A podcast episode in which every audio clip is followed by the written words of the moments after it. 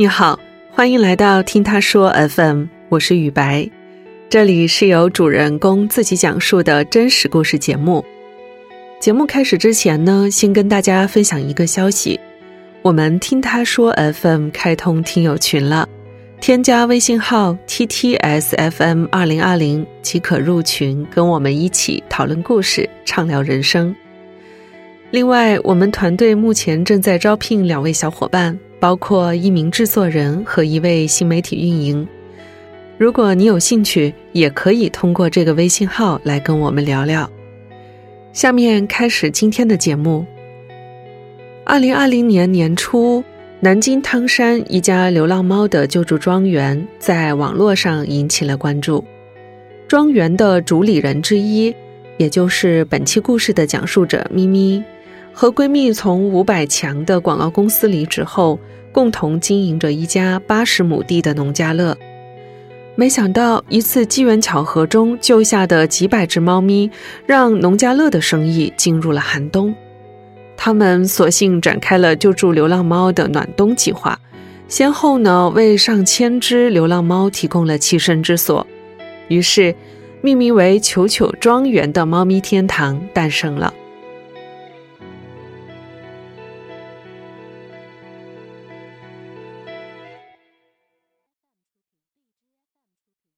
我叫咪咪，我是八零后，现在在南京这边跟朋友经营着一个庄园，做流浪猫救助的。我们也有自己的猫粮的品牌，做着自己的产品。我们是以商养善的方式来救助着这些猫猫的。一六年的时候，现在我的合伙人也是我的闺蜜，我们还在广告公司工作的时候，那天中午。去吃饭，我们路过停车场的时候，听到有猫的叫声。我的闺蜜她说，好像听到有猫叫，我们就循着猫叫声去找，找到了一只小狸花，可能是跟妈妈走丢了吧，就一直在叫。我们在那边也找了很久，也没看到它妈妈，所以就怕它。自己一个在外面有什么问题，我们就把它拎着了，带着去吃饭。一边吃饭一边商量着怎么去养。这是我们的第一只猫。真正做猫咪救助也是一个机缘巧合的事情。我跟他在一八年的下半年的时候就一直规划着要做一个庄园，是一个农家乐的。选好地址了，做好装修了，所有一切都弄好了。一九年的一月一号就正式开园。这边占地有八十亩，除了一个农家乐，我们还有一大片的草地可以去做户外拓展。当时候生意也是好的不得了的。我朋友他自己也养猫，认识了很多一起养猫的人，他就觉得外面流浪的猫比较可怜。看着我们自己有八十亩的一个地方，他就说：“我们就腾一个地方出来，做一下自己朋友之间的一些救助的事情。”所以那时候我们就盖了一个八十平米左右的房子，一直到七月份的时候，这个房子才落成。七月底下午两三点的时候，养猫的一个群里面不停的收到志愿者发的求救信息。说从江苏灌云的一个地方贩猫车开到南京这边来截住了，把它拦截下来了。因为我们有个地方在，他们说能不能救了，先安置在你们这边。我们当时候认为，我哪有这个能力去把整一车子猫接下来啊？我没有这个经验。最终，这个救助组织他说自己会托底。需要占用我们地方大概一个月左右的时间，会把它分流出去，所以我们才答应下来这个事情的。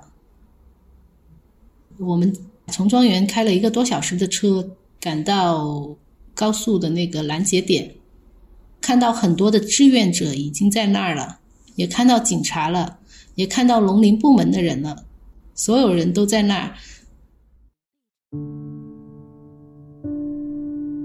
很震撼的那个画面，一辆蒙着布的那种大卡车，塞满了那种铁的方形的扁扁的那种鸡笼，大概三十厘米高左右的，就一平米的地方吧，塞了三四十只猫，一层一层一层的叠在上面。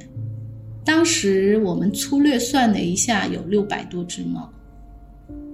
还是七月三十号，你知道南京也是四大火炉之一嘛？天气是非常热的，人在外面晒着都已经受不了，何况猫是这样挤在一块儿暴晒着，一个个惨不忍睹。离那个车五米开外，你就能很强烈的闻到那种。猫屎猫尿的味道，熏的脑袋都嗡嗡叫的那种惨叫声，真是终身难忘的。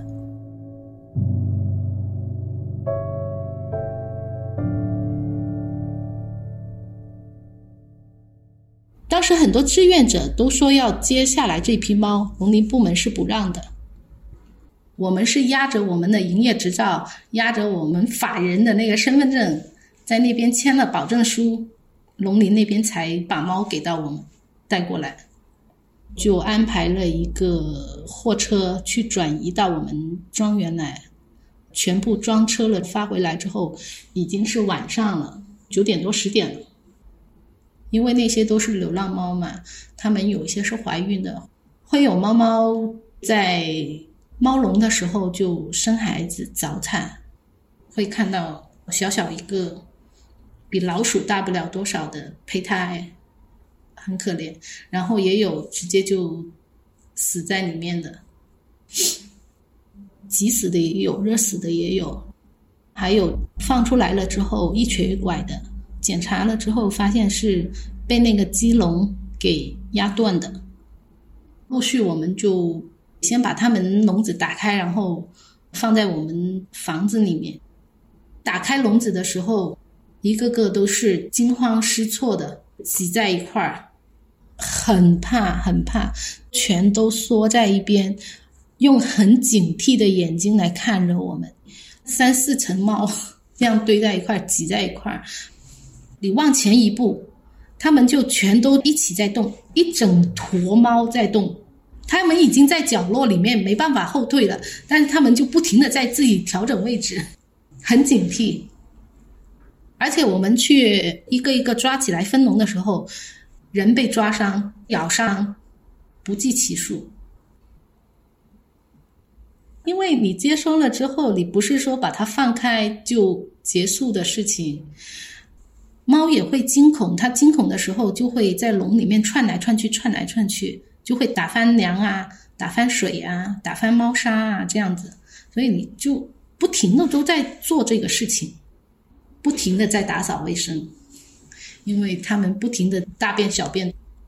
当时候晚上也有很多志愿者送来了那种猫笼，我们就尽量的能把一些健康的就先安置在笼里面。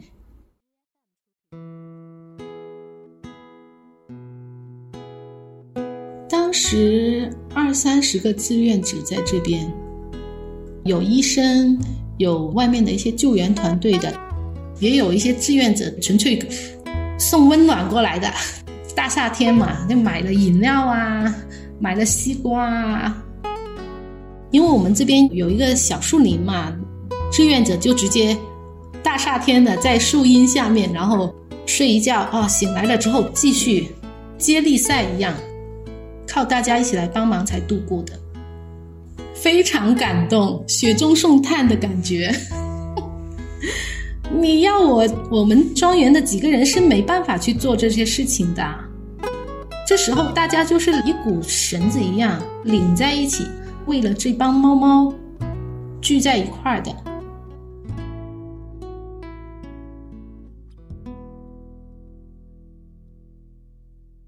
到了我们接收下来这批猫的第三天。救助组织就陆续的从上海、苏州、蚌埠、大连几个城市去分流这些猫，分流出去四百多只健康的。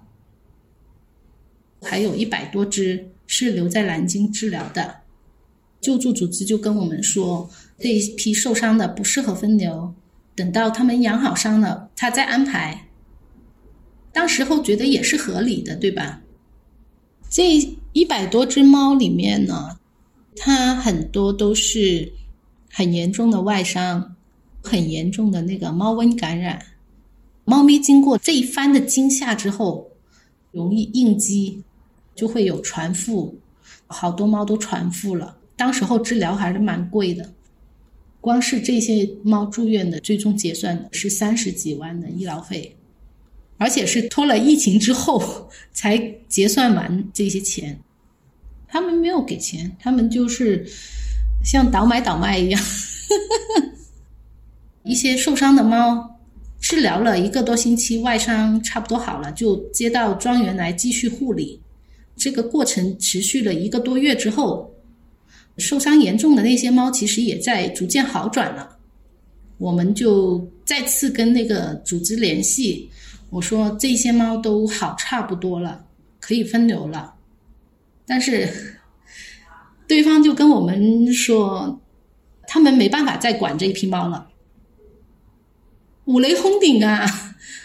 一百多只老弱病残的就在庄园里面，他说不管了，那。当初说好的只是说暂时安置的，这怎么就变成了我们的了？不能理解啊！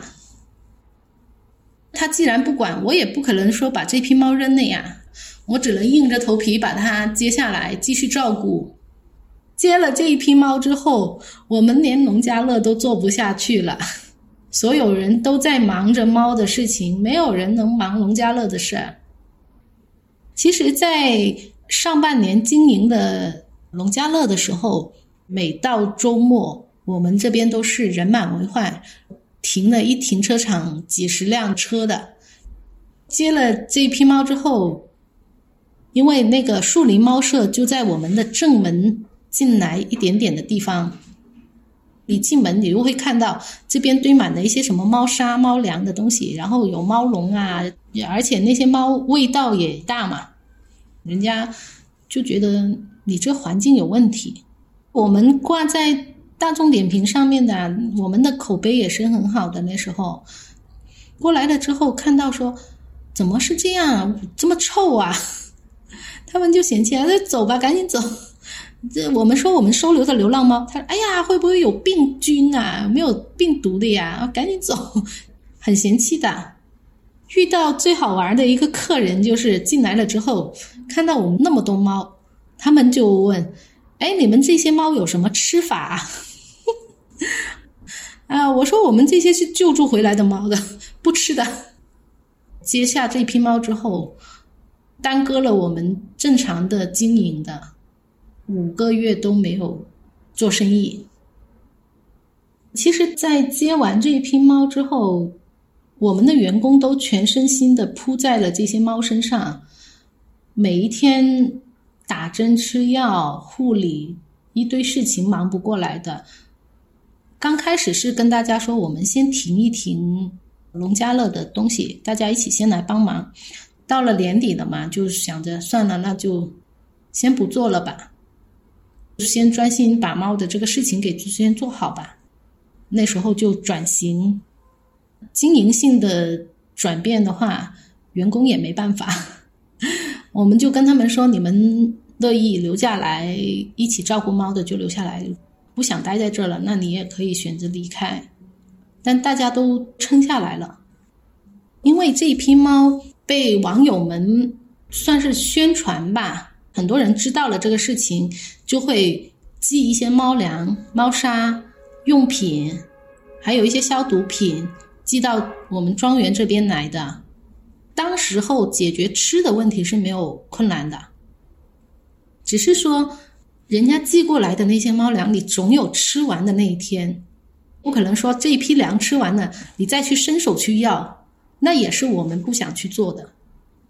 但这个时候我们就要考虑它吃喝的问题了，一百多只猫不是一两只，所以我们就。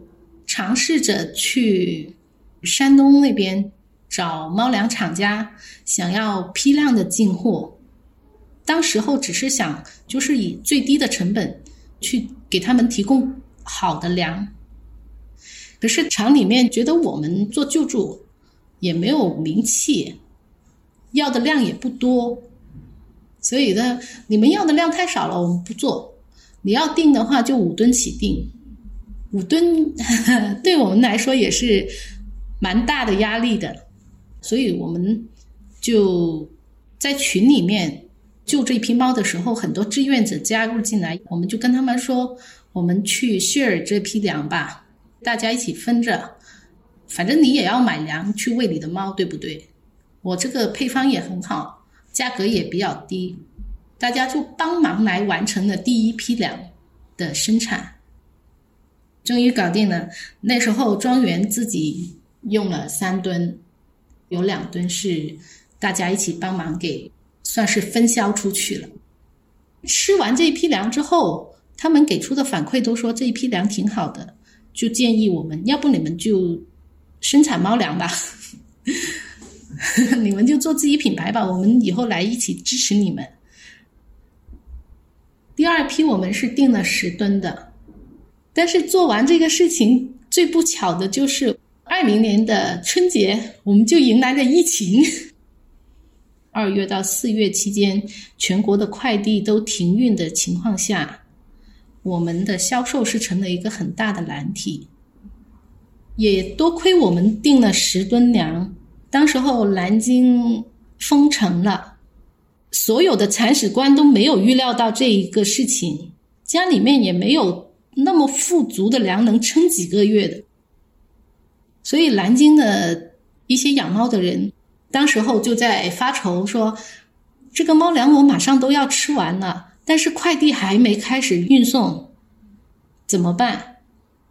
当时候，我跟我的合伙人就天天满城的去送货，帮大家也解决了吃的问题，大家也帮助我们解决了猫粮。销售的问题，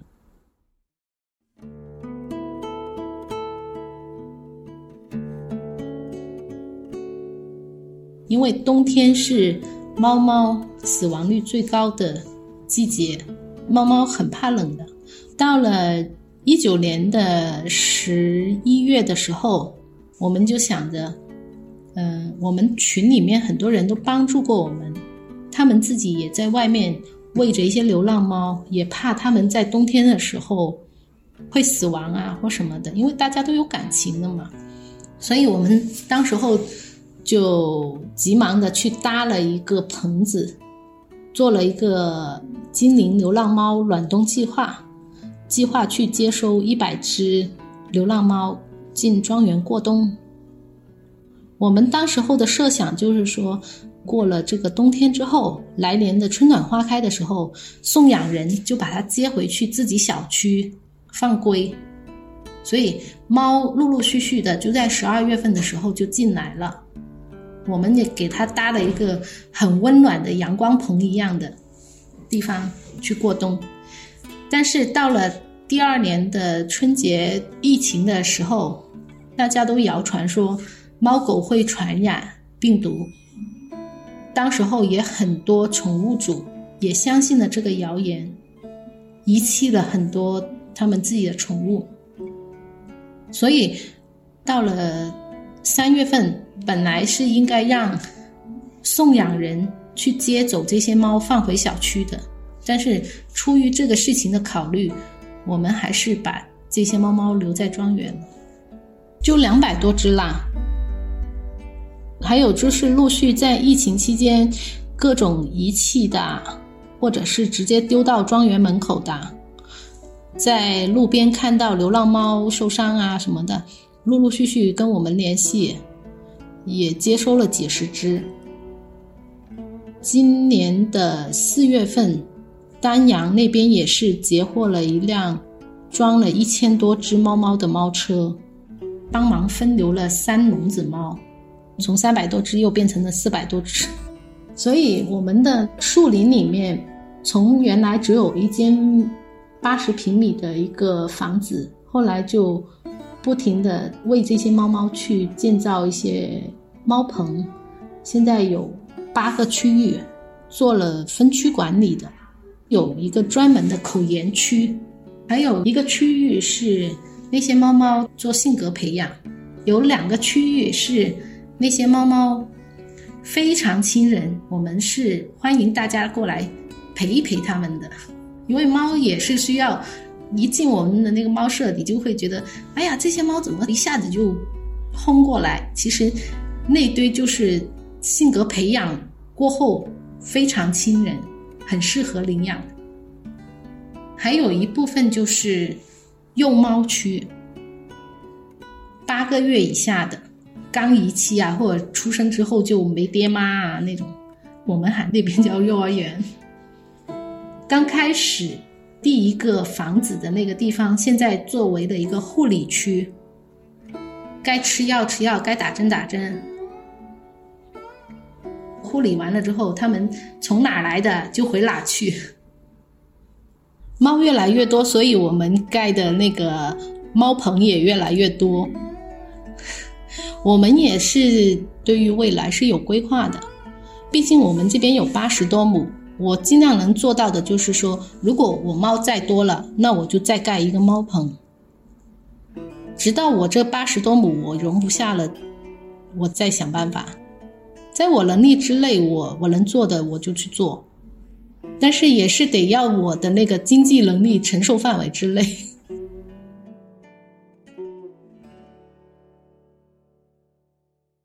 我们是一直。在我们的一些平台上面，也会跟大家说可以过来领养啊，也有很多人去问领养的那些事情，但是真正到这边来去领的人是很少很少的，领走的速度还比不上进来的速度。我们也是希望他们能有一个爱他的铲屎官来把他领走，给他家的温暖。家庭里面能给到他的爱，是在庄园能给的一百倍都不止，估计。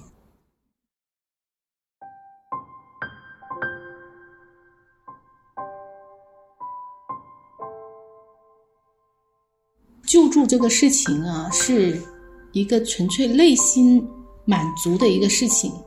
当一个生命在你面前的时候，特别是那些生病的猫猫。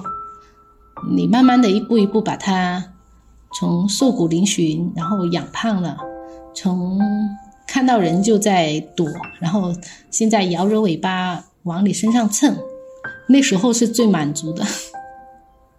这种满足不是说金钱能带来的，像以前我们农家乐赚钱，我我当然开心了，但是心里面没有一个特别的那种满足感和认同感。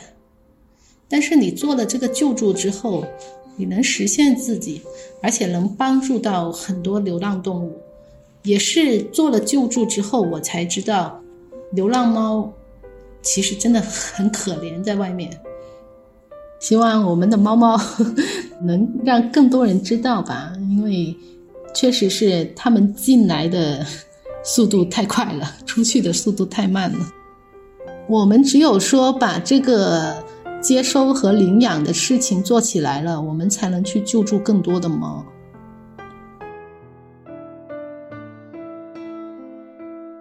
虽然有许多像咪咪和球球这样的爱心人士，但对于流浪猫狗的救助来说还远远不够。从目前统计的数据来看，全球流浪猫狗的数量已经突破了五个亿，其中仅仅流浪狗就超过了两亿只。那中国有四千万只左右，并且还在以每年一点五倍的速度增长。我们想在节目中呼吁一下，大家不要遗弃家中的宠物，也希望能够出台更加完善的政策和法规，通过各种有效的手段来救助这些小可爱们。你现在正在收听的是真人故事节目《听他说 FM》，我是主播雨白。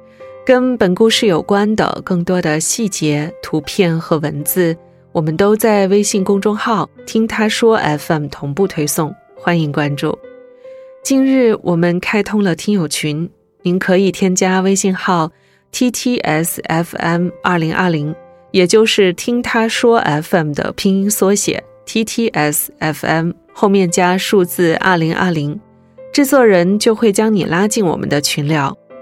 如果你想分享你的故事，或是倾诉你的困惑，请跟我们联系。愿你的每个心声都有人倾听，每个故事都有回音。